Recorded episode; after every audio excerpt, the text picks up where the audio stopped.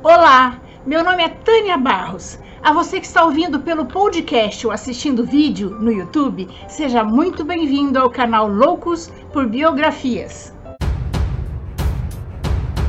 Juntos vamos conhecer a vida das pessoas mais interessantes, inteligentes e importantes da história. Mas antes de começar, eu gostaria muito de agradecer aos apoiadores do canal no Catarse. E se você também quiser se tornar um apoiador do canal, o link do nosso projeto no Catarse é esse aqui e vai estar na descrição desta biografia. As contribuições, por menores que sejam, me ajudam a manter o canal. Agora vamos lá, senta que lá vem história. Hoje vamos conhecer um pouco da vida e da obra do educador, escritor e tradutor francês Hippolyte Léon Denisard Rivail, que sob o pseudônimo de Allan Kardec codificou o espiritismo. Hippolyte nasceu em Lyon, França, no dia 3 de outubro de 1804. Foi criado numa família católica que se destacava no ramo da magistratura e do direito Desde jovem, Hippolyte demonstrou inclinação para o estudo da ciência e da filosofia. Foi para a Suíça estudar na escola de Pestalozzi e se tornou discípulo do educador. Pestalozzi reformou o ensino naquela época. Ele buscou incutir valores morais em seus educandos, a fim de que eles aprendessem desde cedo a compartilhar aprendizados, um colaborando com o outro. A metodologia de Pestalozzi teve enorme influência na vida e no caráter de Allan Kardec.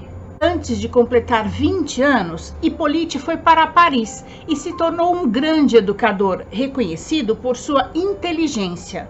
Kardec dedicou-se ao ensino durante 30 anos. Também era poliglota, dominava vários idiomas, entre eles o alemão, o espanhol, o italiano e o inglês. Traduziu para o inglês diversas obras didáticas e foi membro de várias sociedades sábias. Aos 28 anos, conheceu Amélie Gabrielle Boudet, que se tornou sua esposa e uma companheira importantíssima na sua vida, nos seus projetos educacionais e na formação da codificação espírita.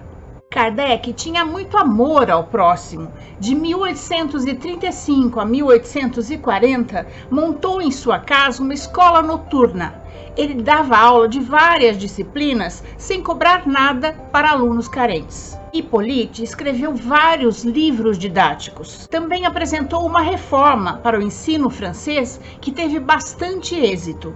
Ele era muito conhecido na área da educação. No meio social, Kardec também era muito conhecido e respeitado, inclusive pelo imperador Napoleão Bonaparte, que frequentava a sua casa. Hippolyte teve seus primeiros contatos com o espiritismo já maduro, aos 50 anos de idade. Ele acompanhou um amigo que estava entusiasmado com uma reunião social onde iam ser apresentadas as mesas falantes, muito comentada naquela época na Europa e nos Estados Unidos. Hippolyte percebeu que, em meio às perguntas tolas e frívolas que as pessoas faziam só para se divertir, também tinham perguntas sérias de cunho científico, moral, filosófico que eram respondidas adequadamente.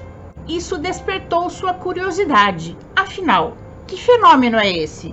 A partir daí, Kardec começou a participar dessas reuniões fazendo as perguntas que queria. E por vezes as respostas o faziam fazer novas indagações que eram respondidas adequadamente.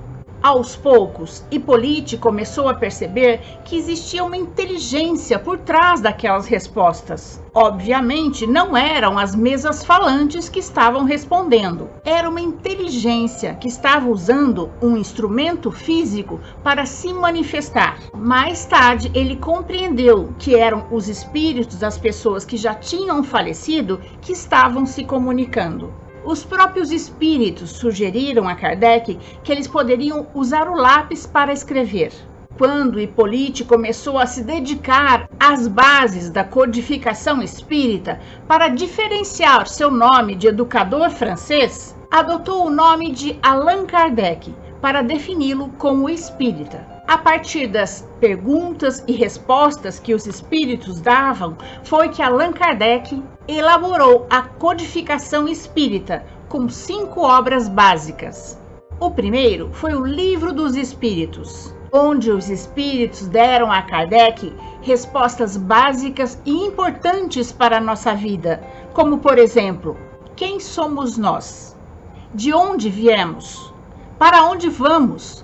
Qual a razão da nossa existência nesse planeta? O segundo foi o Livro dos Médiuns, onde ele explica o que é ser um médium e a prática mediúnica e o processo de influências inferiores chamada obsessão. O terceiro foi o Evangelho segundo o Espiritismo, que traz os ensinamentos morais de Jesus Cristo e nos mostra que a condução da nossa vida, nossas escolhas, nossa felicidade ou infelicidade depende da nossa conduta moral.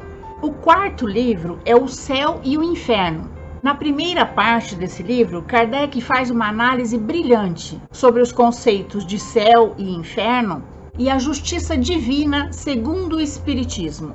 Na segunda parte, ele traz exemplo de diversas categorias de espírito, mais e menos evoluídos, de acordo com suas ações e suas escolhas. O quinto é a Gênese, esse livro é dividido em três partes. A primeira parte trata da universalidade do mundo dos espíritos de onde viemos. A segunda fala como se processam as comunicações, as energias e os fluidos. E na terceira parte, as predições de Jesus Cristo para uma humanidade mais esclarecida, mais moralizada, que o período de regeneração irá nos trazer. Allan Kardec também fundou a Revista Espírita de Estudos Psicológicos em 1855 e a dirigiu por 12 anos. Após a publicação dos livros da codificação espírita, Kardec fez muitas viagens até o ano de 1969 para divulgar o espiritismo. Hippolyte Léon Denisard Rivail faleceu em Paris França, aos 65 anos, no dia 31 de março de 1869. O que eu gostaria de ressaltar é que Kardec não inventou o Espiritismo. O Espiritismo já fazia parte da cultura de vários países, desde os tempos mais remotos, como os celtas na Idade do Ferro, que acreditavam na imortalidade da alma. Na Grécia, o filósofo Platão, que acreditava na reencarnação. Na Índia, o hinduísmo. No Japão, o budismo. Na China, o taoísmo e o confucionismo. Todas essas são religiões espíritas. Kardec apenas codificou o Espiritismo para o mundo ocidental que ainda não o conhecia. Termino essa biografia com três frases de Allan Kardec: nascer, morrer, renascer ainda e progredir sempre. Tal é a lei. A cada nova existência, o homem tem mais inteligência e pode distinguir melhor o bem e o mal. Os espíritos, em se depurando por encarnações sucessivas, perdem o egoísmo, como perdem suas outras impurezas. E essa é a nossa história de hoje. Eu espero ter contribuído para que seu dia seja bom. Se você gostou, deixe seu joinha, faça seu comentário, conheça as outras histórias do canal e compartilhe com seus amigos. Lembrando que o canal Loucos por Biografias traz novas histórias toda semana no YouTube e em podcast. Agora também estamos no Instagram e no Twitter. Encontro vocês na próxima biografia do canal. Até lá!